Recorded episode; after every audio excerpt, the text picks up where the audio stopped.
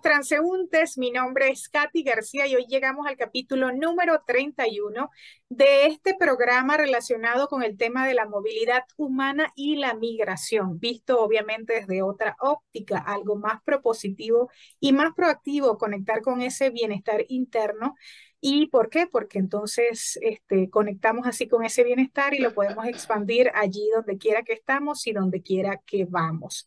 Hoy estoy en la gratísima compañía de la médico Gabriela José Rojas García. Bueno, ella está desde la Patagonia Argentina. Gaby, como le conocemos, se desempeña como médico nefrólogo, trabaja en nefrología en el área de diálisis en las mañanas en un centro médico y en las tardes en la parte de internación de clínica médica. Ya lleva cuatro años en la Patagonia Argentina, es de Venezuela. En Venezuela se desempeñó como coordinadora de la unidad de diálisis en el hospital Victorino Santaella en Los Teques, en la ciudad de Los Teques, en Venezuela. Y bueno, además hizo pasantías extraordinarias con, lo, con quien ella llama pues el mejor trasplantólogo del país, que necesitaba de su apoyo y bueno, ahí vamos a estar hablando un poco porque como han sido todos esos cambios, justamente porque la migración, y creo que lo hemos abordado aquí en otros programas, no necesariamente a veces eh, significa de país a otro, sino también aquellas personas que se van de la provincia a la ciudad capital o a, a otras ciudades también, por ejemplo, para forjarse lo que llamarían, entre comillas, un mejor futuro, para estudiar, para, para hacer carrera, entre otras cosas.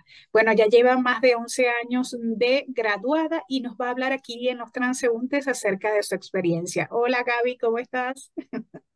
Hola, Bueno, primero que nada, muchas gracias por, bueno, por la invitación. De verdad que eh, es un honor eh, poderte ayudar y, colaborar en esta, en esta labor que tienes, que llevas de, contar las historias y las vivencias de, de, que atraviesan todos los mortales en este proceso de migración. De verdad que muy agradecida. Gracias a ti. Bueno, la historia de Gaby, bueno, hay, hay varias anécdotas, Gaby, pero no sé si quieres narrar un poco lo que fue ese, ese movimiento tuyo de una vez que decidiste emigrar, porque bueno, Gabriela José además es, este, es familiar, pues es una prima, y estamos en un grupo de chat, y yo recuerdo cómo, cómo fue ese movimiento, ¿no? Poco inesperado, este, porque ibas a Perú, se demoró muchos más días de lo normal, era por la vía terrestre, y, luego todo lo que, lo que pasaste. ¿Puedes narrarnos un poquito esa anécdota? Sí, bueno, en, principio eh, yo migré en Venezuela, o sea, migré de, de, Coro, de donde soy, a Caracas, ¿sí? Eh, en esto, en esta búsqueda de, de, mejorar, de la mejora económica que obviamente buscamos todos, de una estabilidad, eh, digamos que bueno, que las, pues, las cosas no sucedieron como, como estaban planeadas, en principio se enferma mi maestro, okay, el que tú bien nombraste, el doctor David Arana Castro, que era eh, un trasplantólogo bastante reconocido en el país. Yo estaba por iniciar, digamos, mi, mi, mi fellow en trasplante clínico, el cual pues no pude culminar porque, bueno, fallece el doctor. Después de esto eh, se acrecienta, digamos, la crisis en el país y bueno, me veo en la obligación de plantearme lo que se plantean muchos de, bueno, ya lo intenté acá, vamos a salir del país a ver qué, qué tal. Y comencé esto, a investigar a dónde, o sea, quién me pudiese en teoría ayudar, eh, asesorar en cuanto, empecé a ver opciones en Colombia, opciones en Ecuador, opciones en Perú, eh, en Chile se me complicaba un poco en principio, quería irme a Chile, pero bueno, el tema de la visa democrática como que iba a demorar un poquito más el, el, proceso. Entonces, em, nada, eh, conseguí un amigo, que es mi mejor amigo de hecho, eh, y decidimos, bueno, llegar hasta Perú, que era hasta donde económicamente podíamos, eh, digamos, resolver. Y sí, un viaje que por lo general dura cinco días en tierra, nosotros nos tomó 11 días. Pero bueno, fueron fueron una serie de eventos empezando, bueno, obviamente por las trabas que te ponen en, dentro del mismo país para llegar hasta la frontera. Una vez en Colombia, pues em, las cuestiones tampoco eran como nos las habían eh, pintado, por así decir. Y, mm, y bueno, eh, pasamos de Colombia, eh, allí nos tomó como tres días aproximadamente, tres, cuatro días, porque bueno, tuvimos que esperar más de lo, de lo debido eh, porque no habían unidades, todo esto se debiera básicamente a la cantidad de gente que estaba saliendo del país. Y todo, pues obviamente demoró el, el, proceso. Después que llegué a la frontera de Ecuador, que yo creo que en esa frontera fue en donde más, em, que fue la que más me marcó, digamos, dentro de todo lo que fue el proceso, ¿sí? Porque allí vi muchas cosas. Sí. Eh, sí. Vi muchas cosas, había demasiada gente, me tocó ver gente morir, de hecho, eh, por hipotermia, eh, gente a la cual llevaba días en una fila para que le sellaran el pasaporte y una vez que les tocaba acceder a ellos no le firmaban el pasaporte porque estaba vencido por XY y allí se infartó un señor. Entonces todas estas cuestiones que pasamos allí, pues de verdad que fue bastante complicado y en una de esas yo me quedé así como que Dios mío, o sea, ¿qué hago aquí? pero bueno, no podía ver hacia atrás, no estaba permitido en ningún momento ver hacia atrás. Y nada, seguimos, pero bueno, así como hubieron cosas negativas, también vi muchas cosas positivas, vi eh, cómo la gente ayudaba, cómo la gente iba en sus autos a, dar café, a repartir sopa, a, repartir abrigos, eh, eso de verdad que también, o sea, era como que la otra, la contraparte de todo lo que en ese momento pues estábamos viviendo. Y bueno, una vez que ya pasamos eso, llegué eh, a... Y como médico no nos permitieron apoyar, me dijiste, ¿no? Porque intentaron apoyar a las no, No, no nos permitieron. No, a pesar de que, bueno, eh, mi otro compañero, como te comenté, con el que yo salí del país, también es médico, él es médico internista, eh, tratamos de, de, ayudar en muchas ocasiones allí a dar apoyo mientras estábamos, porque en realidad eso es una cuestión que a uno le nace, le nace. Claro, claro. Sí, pero bueno, eh, desde el punto de vista legal, pues no nos lo permitieron, porque bueno, estábamos como, como otros migrantes, no estábamos como miembros, digamos, de la, de la Cruz Roja ni de nada de estos grupos de apoyo. Y bueno, ya después de esto, eh, que llegué a Ecuador, ahí recibí el llamado de una amiga, de una de mis mejores amigas que estaba acá en la Patagonia trabajando y me dice que bueno, que necesitaban otro nefrólogo en la clínica en donde ella estaba trabajando y que si me podían hacer una entrevista por Skype para ver si, si, si cumplía, digamos, con los requisitos. Y yo le dije que bueno, que apenas en Argentina, acá. No digo, pero cuando te recibiste la llamada, ¿estabas ya en Ecuador o en Perú? Estaba en Ecuador. Estaba en Ecuador. Estaba en Ecuador. Estaba en ese pase ya de la frontera a, Ecuador. Y bueno, eh, apenas llegué a un hotel que me pude conectar a Wi-Fi, porque obviamente por allí se pierde ya la comunicación, ya uno se comunica por Wi-Fi, eh, que estaba en un hotel. Allí, bueno, me hacen la llamada, la entrevista de acá de Argentina, y bueno, obviamente cumplía con los requisitos que ellos estaban buscando, aparte tenía, digamos, esta esta recomendación de mi amiga eh, con la que compartí posgrado. Así que nada, eh, me dijeron, bueno, eh, díganos en qué momento te enviamos los pasajes para que entonces te vengas. Y eso fue algo así inesperado, inesperado, sí. Porque yo salí, sin embargo, yo siempre salí con mi bata, con mi estetoscopio, mi sello, preparada. Pero bueno, también con, sin mucha expectativa, digamos, de, de poder hacer cualquier otra cosa en caso que me tocara. Porque, bueno, entiendo que no, no es fácil los procesos de, para ejercer en otros países. Así que, mm, de tal forma que les dije, les pedí que dejaran que yo terminara mi viaje hasta Perú. Y bueno, a los dos días de haber llegado a Perú, eh, ya yo tenía el pasaje.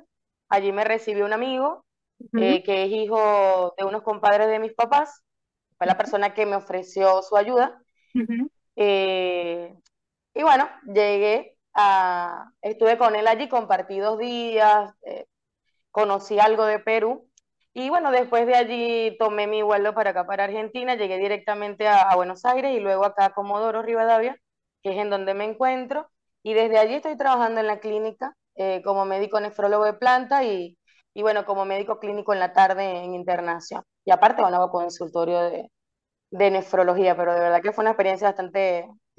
bastante... Milagro, me decías tú, ¿será un milagro? O sea, ¿cómo, cómo sientes eso? O sea, ¿te imaginabas eso? Porque saliste sin ninguna... Realmente no me lo esperaba. Ajá. Realmente no me lo esperaba, eso fue una, eso fue una verdadera sorpresa. Eh, obviamente yo tengo muchos ángeles protectores y, y creo en eso, en que nunca me han abandonado y que siempre están allí. Y bueno, eh, eso fue lo que, yo creo que eso fue una ayuda, una ayuda del más allá. Claro. Este, que bueno, que ya una vez uno haberse puesto los pantalones, tomar las decisiones y mm. con miedo y todo, pero bueno, las cosas siempre terminan fluyendo. Claro. ¿Qué Tal sería, cual hay que atreverse a, a hacer las, las, cosas. ¿Qué sería ahora que ves todo este proceso? Bueno, han pasado ya cuatro años. Este, ¿Qué fue lo fácil de la migración? ¿Qué ha sido lo difícil? Y lo fácil, eh, fácil yo creo que nada, pero, pero bueno, si te tendría que decir algo fácil, eh, yo creo que lo más fácil fue conseguir a alguien con quien venirme, porque eso okay. fue lo que, lo que más fácil creo que me resultó y de verdad que fue una verdadera bendición el haber salido con, con Eduardo, eh, porque bueno, nos dimos un apoyo increíble durante, durante eh, todo este proceso. Además, él se quedó en Perú y ah, después, ah, sí, porque bueno, ya él él tenía todo arreglado para estar allá y bueno, el, la oferta de trabajo para, era para mí. Pero sin embargo, una vez que yo estaba acá, eh, moví ciertas influencias y bueno, me lo pude traer. Y bueno, ahora está acá conmigo bastante bien. Eso te diría que lo más fácil, el encontrar con quién venir. y lo difícil, mmm, el haber dejado todo, el haber dejado mi vida, mi familia, o sea, todo lo que lo que éramos, básicamente. Porque yo salí sola, o sea, dejé a mis hijas, dejé a mi mamá, a mis hermanos, o sea, todo, toda mi familia. Eso de verdad fue lo más difícil. Pero luego se han unido, ¿no? Y lo que... ¿Cómo? Bueno, se ha unido una parte. Yo que lo sé, puedo decir que se ha unido una parte. Sí, sí, bueno, afortunadamente a los tres meses de que yo estuve acá, eh, bueno, me enfoqué en eso me enfoqué en básicamente en traerme a mi mamá y mis hijas, que era la prioridad. Y ya después de eso, bueno, ya uno más tranquilo en, en buscar, eh, bueno, esta estabilidad que todos, que todos eh, necesitamos. Y de verdad he hecho bastantes, bastantes amistades que, que ahora, bueno, uno los considera como familia, como las familias adoptivas. Nuevas, digamos, las familias adoptivas. Ahora, ¿cómo bueno, ves el proceso de la migración? Gaby, ahora pasando todo ese proceso, bueno, al principio, este, tú misma lo comentabas y yo en la presentación decía, al principio ha sido una migración interna, ¿no? En el país, buscando mejoras. Este, estuviste en algunos hospitales de Venezuela, no solamente en Coro, pero recuerdo una anécdota que me decías que también, este, por ir con la familia, digamos, dejaste de lado un buen cargo o de luego de unas pasantías o, o, el apoyo incluso con el mejor, quien tú consideras el mejor trasplantólogo, ¿no? Del país. ¿Puedes contarnos un claro. poco cómo es esa experiencia, sobre todo a nivel de, eh, de manejo de emociones? Claro. Claro, fue un, un, choque, sí, porque yo hice mi posgrado en el Hospital Universitario de Coro. Eh, bueno, allí me recibí como médico en la Universidad Francisco de Miranda y después el, el posgrado en nefrología. Una vez que eh, yo mmm, me recibí, digamos, no había cargo como nefrólogo en el hospital en donde estudié. Entonces me ofrecieron a nivel de los ambulatorios, que es, digamos, como un nivel primario de atención. Pero ya yo tenía una oferta de trabajo en el Hospital Militar Carlos Arbelo en Caracas, que era donde había hecho mi pasantía de trasplante renal. En realidad era otro mundo, trasplante en realidad me encantaba, era algo, es algo que no se hace en el estado Falcón y que eh, nosotros nos facilitan el poder ir hasta allá para, mm, para bueno, eh, obtener conocimientos en esa área, ¿sí? Porque en Caracas es donde se trasplanta en Venezuela, Caracas y Maracaibo, básicamente. Pero bueno, por la crisis que había en, en Venezuela, se estaba trasplantando nada más en Caracas en ese momento. Así que, bueno, recibí esa formación allá, recibí esa oferta de trabajo del doctor David, y, pero bueno, yo le comentaba esto, yo le decía, doctor, lo que pasa es que yo tengo mi familia en Falcón, tengo todo, o sea, no, es complicado, porque no, no, no veía el moverme, digamos, de lo que uno llama su zona de confort, ¿sí? En primera instancia. Después que eh, me vi en, en, ese sitio de trabajo donde las condiciones eran realmente deplorables, eh, yo dije, no, yo, o sea, yo no pude haber estudiado 11 años de mi vida para estar acá, no. Yo necesito algo más. Entonces allí tuve una conversación seria con mi mamá, que en realidad siempre ha sido mi, mi apoyo fundamental, y le dije, mamá, eh, está esta opción, eh, tengo esta oferta de trabajo, cuento contigo. Sí, sin pensarlo dos veces, sí, te vas, vamos a hacer la maleta. Y entonces, bueno, llamé al doctor David, le dije que, que sí, que aceptaba el cargo, que... Y me fui a Caracas y en realidad fueron los mejores meses de mi vida, tanto desde el punto de vista profesional como, eh, o sea, me dio como, como una pre-preparación a lo que después se venía más adelante. Claro, y nada, que, nada es por casualidad, dice. No, totalmente Mira, de acuerdo con eso.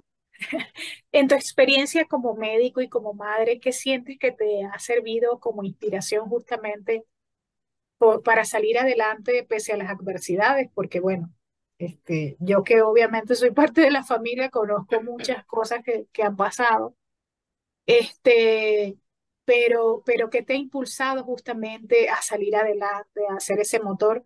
Hablo de ti, de, de, tu, de, esas, de esos valores internos, ¿no? Que, que tenemos todos. Y bueno, en principio siempre, eh, digamos, el, el, motor, o sea, lo que me mueve siempre ha sido mi familia. Uh -huh. En principio es eso, uh -huh. porque no es solamente buscar un, un bien para mí, ¿ok? Claro. Es también el poder estar bien yo para poder ayudar a mi familia. Eso para mí siempre ha sido mi prioridad. Y de hecho lo he hecho así. ¿Sí? A veces uno piensa un poquito más en otras personas que en uno mismo, y eso siempre me lo dicen y me lo dicen y me lo recalcan. Y, y como médico, o sea, lo, que están, lo que están desde otro, desde otro ángulo, o sea, no, no solamente yo, porque a veces yo no lo veo, simplemente yo tengo la oportunidad de, de ayudar a alguien, y más si es mi familia, yo lo voy a hacer sin pensarlo dos veces, ¿sí? Pero eso a veces a cuesta de no estar tan bien yo. Entonces eso eh, lo he mm, recibido de, de, de, de, otros ojos, digamos. Eh, pero bueno, soy así, no lo puedo evitar. claro, y como pero básicamente es eso. Ajá. Eso Ajá. es lo que principalmente a mí me mueve, o sea, mis hijas, Ayudar. mis hermanos. Uh -huh. Sí, o sea, en la medida de que uno pueda pues, ayudar, uno lo, uno lo hace. Maravilloso. Así que, ¿Y cómo, cómo piensas, por ejemplo, tú como profesional, bueno, hay muchísimos médicos alrededor del mundo, muchos venezolanos que están prestando su servicio alrededor del mundo, así como tú. Bueno, quiero enviarle un saludo, por ejemplo, aquí en Ecuador tengo grandes amigos también que se han convertido en parte de familia, por ejemplo, Romina Llanes, que tuve la oportunidad de que me atendiera, incluso aquí en casa. Ángel Pacheco, que vino hace poco también a atender a uno de los miembros de la familia con la que estoy, porque como dices tú, no va haciendo como relaciones de amistad que se claro. convierten en familia, ¿no? También en el sitio allí donde estás. Y bueno, eso es lo bonito igual de, del ser humano.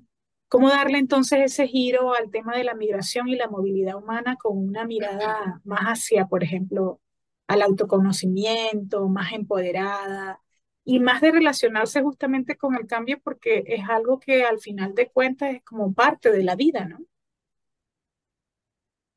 Bueno, en realidad allí este, el llamado sería básicamente a que se documenten, se documenten en el momento en el que primero tomar la decisión, hacer un análisis, hacer un análisis propio de qué es lo que en realidad se quiere, qué es lo que se busca, ¿sí? Y luego documentarse, documentarse bien, buscar, ver, investigar, eh, cuál es el sitio en donde más posibilidades de acuerdo a sus actitudes, porque no es solamente el hecho de que tengan o no tengan una profesión, es el hecho de que si saben hacer algún oficio, ¿sí?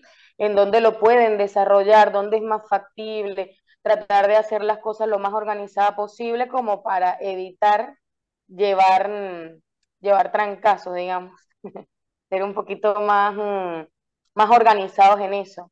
Y más que todo por esto que estamos viendo, bueno, que ya no tanto, pero lo que pasó con, con el Darien y la situación de, de toda esta gente que salía de esas maneras a Estados Unidos y, y tanta gente que, que, falleció, eso de verdad no, no, no, eso yo no lo puedo contemplar. es algo que... ¿Cuál sería el llamado justamente a eso? O sea, ¿qué sientes tú que, que debe verse allí? Además de, por ejemplo, tomar esa planificación, de ver si es el mejor lugar, el mejor espacio, Hay que eso, o sea, eh, verificar bien y estar seguro, viajar de forma organizada, o sea, no hacerlo de forma improvisada, porque bueno, se ve que las cuestiones improvisadas a veces no salen bien y, y uno eh, por lo general arrastra con familia, o sea, uno viene con familia detrás, o sea, no es solamente uno. Por allí muchos viajan solos, pero esas personas que viajan solos también tienen gente detrás que dependen de ellos. Entonces, es una cuestión de, de, hacerlo de una forma y de una manera mucho más responsable. A eso es a lo que, a lo que me refiero. No hacer las cosas tan improvisadas. Por ejemplo, como médico nefrólogo, también como madre, bueno, como persona, ¿cuál sería la invitación a la audiencia a integrarse, por ejemplo, a fomentar valores de la multiculturalidad, la inclusión, el respeto? Porque tú eres médico, imagino que atiendes a muchos locales, mucha gente de allí. Este, ¿cómo, es, ¿Cómo ha sido esa inserción? Bueno, en primer lugar y en segundo, este, esa invitación, ¿no? Bueno, en realidad este, esta, esta zona donde yo estoy en la Patagonia eh, hay muchos migrantes, muchos. Aquí hay muchas personas de Chile. O sea, es como, como una ciudad de tránsito. Es una ciudad de tránsito porque como es una ciudad petrolera, Viene mucha gente de, eh, en el área de petróleo que viajan desde Portugal, desde España, de todos lados. Entonces siempre te toca como que compartir un poquito anécdotas, porque yo soy muy conversadora. Eh, me ha tocado, eh, sí, escucho, escucho cada, cada cosa y cada particularidad, anécdota de, de la gente eh, con las que atiendo y siempre en la consulta me dicen, uy, pero qué tonada, que de dónde eres. Entonces por ahí siempre comienza la, la conversación y a ver si se sale un poquito del tema de la consulta, pero bueno, es un es, eh, algo que es parte del, del espectáculo, digamos. Este, pero sí, eh, es eso, o sea, de verdad que eh, cuando uno, creo que cuando uno lo recibe en, en, un país, uno debe hacerse parte, ¿ok? No es solamente em, decir, bueno, yo vengo de acá y lo mío, porque nosotros tendemos a hacer así, que las playas que son esto, que, o sea, ser muy... Sí, a compararnos, eh, yo creo que más lo que debemos hacer es como integrarnos y interesarnos en la cultura de ellos y tratar de, involucrarnos un poquito más y, ser parte, más allá de, bueno, de donde venimos, que sabemos que es lo mejor del mundo, pero bueno, estamos donde estamos y, y hay que integrarnos. Así que es eso. ¿Qué ha sido lo más difícil para ti de integrarse, de integrarte, por ejemplo, en la Patagonia? Porque los, los climas son fuertes, ¿no? Por ejemplo, el cambio. Bueno, aquí pasa algo muy particular y es que hay unos vientos de 120, 130, 140 kilómetros por hora, o sea, una locura. En realidad, eh, luchar con el viento es complicado. Pero bueno, más allá del frío, bueno, abrigado, todo pasa, o sea, no, no pasa nada con el frío, pero el viento es una locura. Sí. ¿Hay algo que te haya costado? Yo creo que todo bien. ¿No te ha costado nada allí del sitio, del nuevo sitio, adaptarte? Y no tanto, no, porque, o sea, yo tengo una manera de ser bastante particular.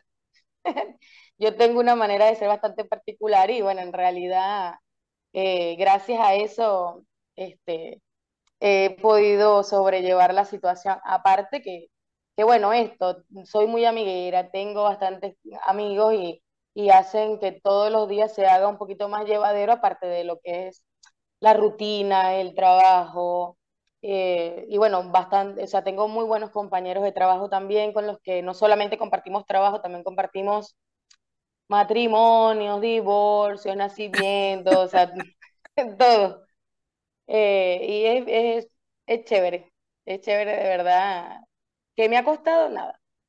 Nada, te adaptas fácilmente. Sí. Lo único a lo que yo creo que nunca me acostumbraré es a estar extrañando tanto a la familia, es lo único. Claro, Pero bueno, espero el reencuentro pronto.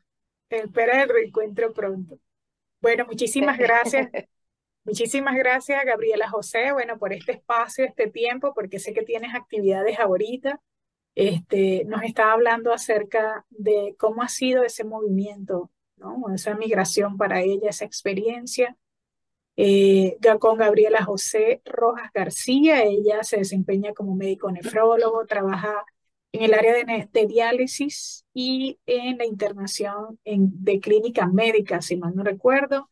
Esto es en la Patagonia Argentina, ya tiene cuatro años allá, venezolana, y nos estaba hablando justamente en el capítulo número 31 de Los Transeúntes con Katy García. Tu mensaje, Gaby, ya para despedirnos. Bueno, eh, muchas gracias de nuevo por la invitación a tu programa. Te deseo todo el éxito del mundo. Y, mm, y bueno, eh, decirles a, a todos los que están allí eh, esperando por tomar una decisión, eh, que tienen miedo, eh, decirles que, que, bueno, que confíen primeramente en ellos, en sus capacidades y después que, que crean que hay un Dios que abre las puertas, solamente hay que tomar la decisión y salir adelante. Excelente. Bueno, muchísimas gracias, Gaby. Eh, será entonces hasta la próxima. Besitos, un abrazo, gracias a todos y bendiciones a la familia. Bueno, seguimos en comunicación. Mi nombre es Katy García de Los Transeúntes y será hasta la próxima. Así llegamos Chao. al final del capítulo número 31. Chao.